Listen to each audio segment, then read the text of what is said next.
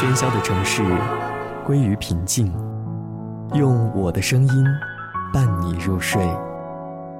今晚夜读，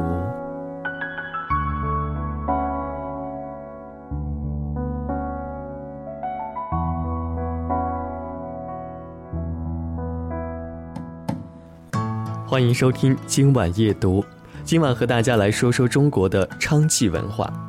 前几天因为喝了几杯咖啡睡不着觉，便懒散地躺在床上胡乱地摇着电视，无意中看到有个频道正在播出《文化中国之秦淮八艳》，这是一个讲述类的节目。主持人提到秦淮八艳之一的柳如是，说到这位绝代女子，她和一位男嘉宾一唱一和，十分兴奋地聊着，我的困意顿时全无。听着他们讲了一会儿，于是一段有迹可循的香艳历史渐渐地进入了我的认知。第二天闲来无事，在书店中找到了巴彦的书，几下便翻到了京城出版社出版的《秦淮八艳》套书，八个女人的故事，粗粗浏览一遍，合上书本，忽然心生感慨。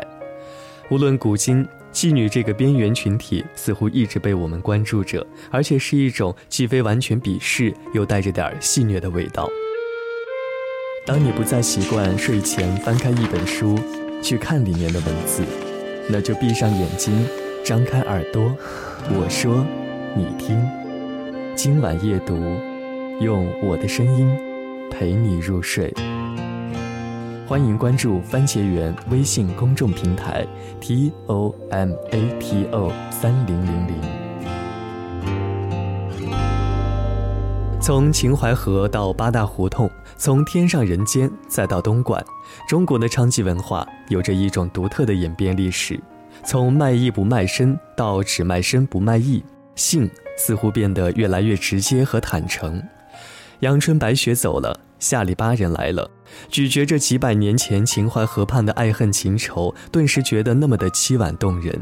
风尘女子多情，风流才子无情。可无论谁用心与否，那过程却饱满的都像是一串豆角，鼓鼓的惹人忍不住去抚摸和揣摩。是不是可以说现代人变得越来越浮华和轻狂了呢？虽然我也不曾出入那些莺歌燕舞之地，但就所听所闻，似乎当下的文化氛围就是这样一种快餐式的钟点服务。我们常言靡靡之音让人堕落沉沦，然而时针挪到今日，能听到多少古筝琵琶？能看到多少吟诗作画，倒是满眼的骰子乱转和酒气熏天。娼妓文化失落了，这个从中国整体文化中剥离出的微小分子，是否也预示着整个华夏文明的渐行渐远？或许我想的太多，但纵观今人极端现实的流弊，想来也不算是杞人忧天。如今国人太看重结果。太在意时效，可乐开瓶的砰砰声似乎远比一杯清茶慢烧来得痛快。即使煮酒论史，也少了些许对酒当歌的内涵。汉语有个去处所在，就是对数字很模糊。据说过去灾荒年节，朝廷派官吏调查灾情，回报曰饿殍遍地，看似言之凿凿，然而究竟死了多少人，却无从知晓。可见古人的务虚精神甚为浓厚。现在的情况大为相反，国人更喜欢堆砌数字，买个手机恨不得把屏幕的尺寸精确到小数点后的第八位，目的就是让你知道它有多么的高大上，而其中的使用体验、其中的设计艺术却常常一笔带过，甚至避而不谈。或许正是这不伦不类的转变，让我们当今的文化躯壳具有典型的骨质疏松症，外表坚挺而立，内中却流失了大量的养分。仿古家具做得如何精致，也脱不了那从流水线上带下来的同质化的气息。国人浮躁，不是变得越来越空虚，而是患上了过求务实的工业文明症候群。数字化展示，机械化做事，少了知乎者也，但也丢了推窗怒望狼牙月的胆气。发了如此多的牢骚，忽然在脑海中涌现出一幅不成文的书画：秦淮河畔，觥筹交错。琴声渐响，两个落寞的人以星芒为题，对诗、对酒、对人生，多美的一番图景！可我们何时能再体会一下这种矫情呢？也好让被销量指标、绩效纠缠的内心，在青楼月下放纵一回。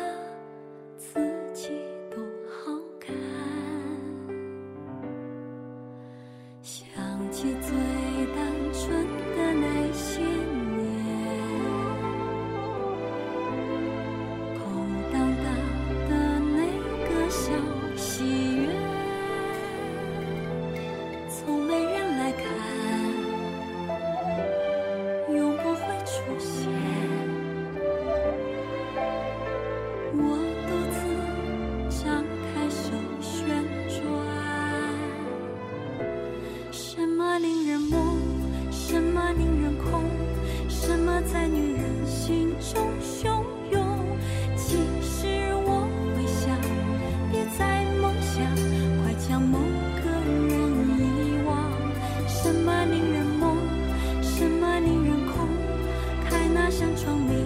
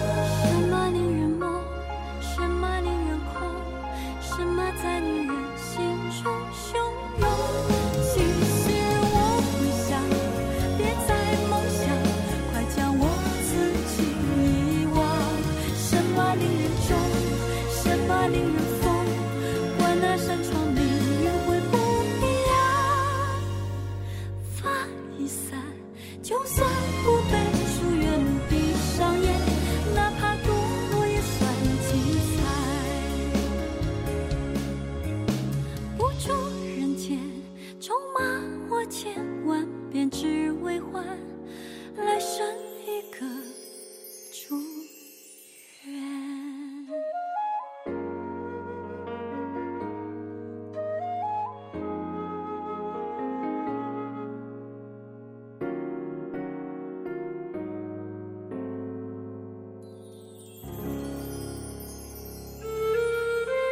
当你不再习惯睡前翻开一本书，去看里面的文字，那就闭上眼睛，张开耳朵，我说，你听。今晚夜读，用我的声音陪你入睡。欢迎关注番茄园微信公众平台 t o m a t o 三零零零。